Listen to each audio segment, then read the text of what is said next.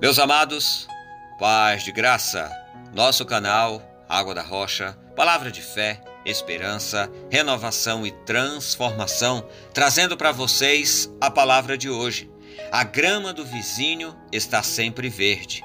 Uma coisa que pode ser aterrorizante é a inveja, o ciúme ou o desejo desenfreado de ter o que não se tem e muitas vezes nos martirizamos por isso ou por aquilo, pensando que poderíamos ter feito algo diferente.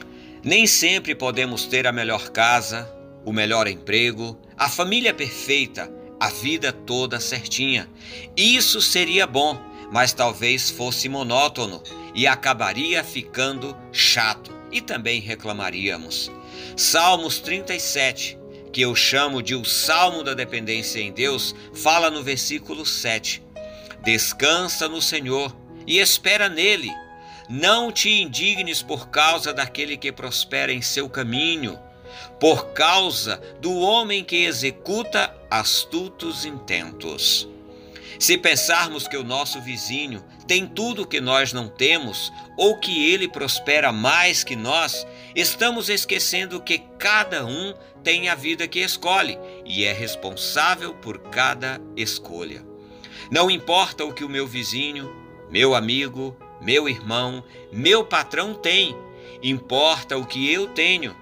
Deus tem manifestado seu amor em mim, tem me dado a alegria de estar vivo ao invés de olhar a grama verdinha do seu vizinho, levante cedo, regue sua grama, troque a terra seca e pode as flores. Assim tudo ficará lindo e poderá florescer e encantar os olhos, os seus olhos.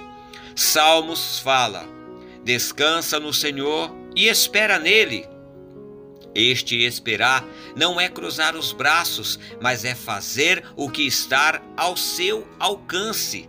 Plantar, cuidar e regar a terra é com você. Deixe a germinação com Deus. Confiança implica em esperança e ela não pode ser morta, invejosa ou mesmo caluniadora. Nossa esperança é Cristo, uma esperança viva. 1 Pedro, capítulo 1, versículo 3. Se hoje as coisas não estão perfeitas, ore ao Senhor e renove as suas forças. Deus é aquele que nunca dorme. É Ele quem cuida de tudo e de todos. Os olhos do Senhor estão em todo lugar, vigiando os maus e os bons. Provérbios 15, versículo 3. Senhor, eu estou aflito e não encontro forças. Renova-me por amor ao teu nome. Perdoa minhas fraquezas. Ensina-me a lutar, a não desistir. Tem misericórdia de mim. Venha em meu socorro. Eu creio em teu amor e nele permaneço. Eu oro confiante no nome de Jesus, teu Filho amado. Amém e amém.